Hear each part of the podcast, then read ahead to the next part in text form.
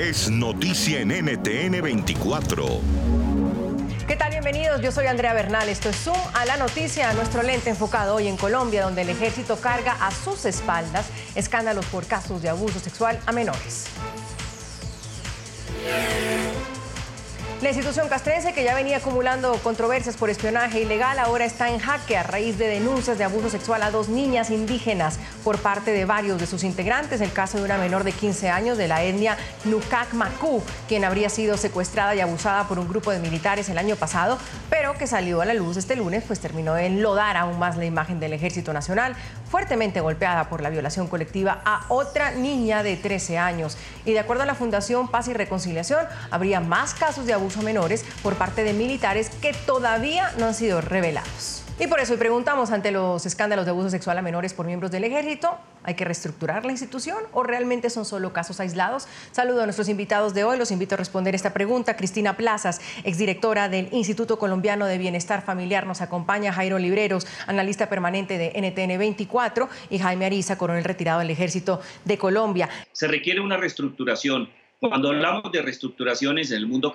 castrense, hablamos de cinco temas que están claramente identificados, no solamente en la doctrina que corresponde al trabajo en Colombia, sino a nivel internacional. Y en este caso se requiere una reestructuración. Tenemos problemas de doctrina militar relacionado con el enemigo interno. Ese factor todavía pesa mucho. Se requiere igualmente un cambio relacionado con las misiones que cumplen las fuerzas militares. Se requiere un tercer cambio relacionado con los roles, las formas en las cuales se presta ese servicio y, el, y, y la formas en las cuales ellos se presentan ante la sociedad y se requiere un cambio en la profesionalización. Muy seguramente el filtro que se está manejando para adelantar los temas relacionados con el reclutamiento no es el mejor. Se requiere una reestructuración y tiene que ser inminente. Creo que de nada sirve una reestructuración si los líderes, los comandantes no tienen dentro de sus labores todo el tema de derechos humanos, porque violar a un niño, pues claramente es una violación clara de los derechos humanos es el delito más atroz. Por ende, lo que vemos es que es una oficina totalmente alejada, que no es una política de todas las fuerzas y eso es lo que hay que cambiar, independientemente de una reestructuración o no de las Fuerzas Armadas. No lo pusieron necesario.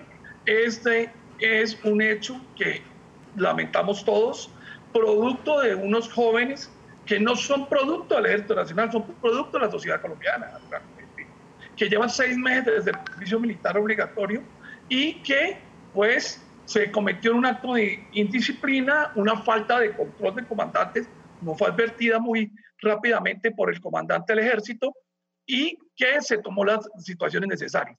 Puede escuchar más conversaciones como esta en Zoom a la noticia de lunes a viernes a las 3 de la tarde, hora de Bogotá, Lima y Quito, 4 de la tarde, hora de Caracas y de la costa este de los Estados Unidos, por NTN 24.